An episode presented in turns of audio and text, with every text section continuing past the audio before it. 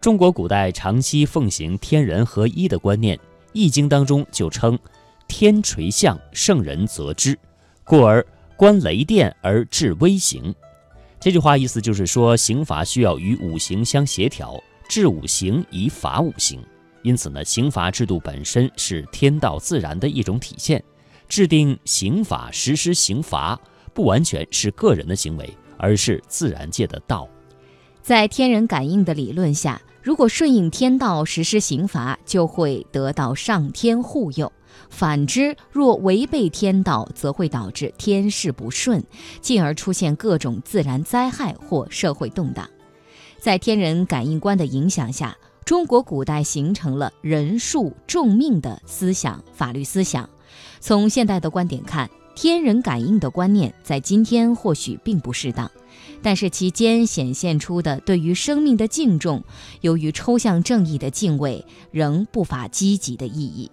另外，从西周开始，古代中国的司法就倡导罪疑从轻的原则，也就是认为对犯罪事实存疑的，可以从轻处理或者进行赦免。《左传》中更是提出了“与其杀不辜，宁失不惊”。为了确认疑案，西周还实行三次之法。对于重大的疑难案件，经过三道程序来决定：一曰训群臣，二曰训群吏，三曰训万民。只有广泛的听取意见，严格的法庭审理，才能最终定案。只要是确定是疑罪的，就要采取从轻、从恕或者是赦免的办法来处理。疑罪从轻的司法原则，暗含了中国中庸之道的传统智慧。尽管疑罪从轻的原则离现代出于保障人权的疑罪从无的原则还有一定距离，但是呢，在千年以前就能够产生这样的司法智慧，是令人赞叹的。中国古代的立法中虽然规定可以实施刑讯，但必须遵循严格的法律制度规定。自魏晋南北朝开始，刑讯制度就开始走向规范化，考取呃考虑的对象、书目。身体位置均有明确的法律规范，强调考训以法，不苛不暴。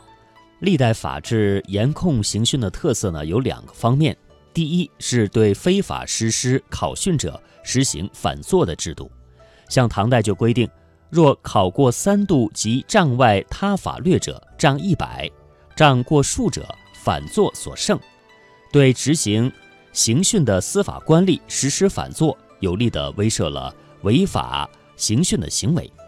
第二个方面，法律要求考训不得超过本罪应加的处罚。由于考训和最终的刑罚都是杖责，如果超过犯罪所应该承受的杖刑，仍然无法确定疑罪，就不允许再考训了。这样的制度设计就减少了因为滥用考训而人为导致的冤假错案。出入人罪是中国古代专门确立的法官责任制度。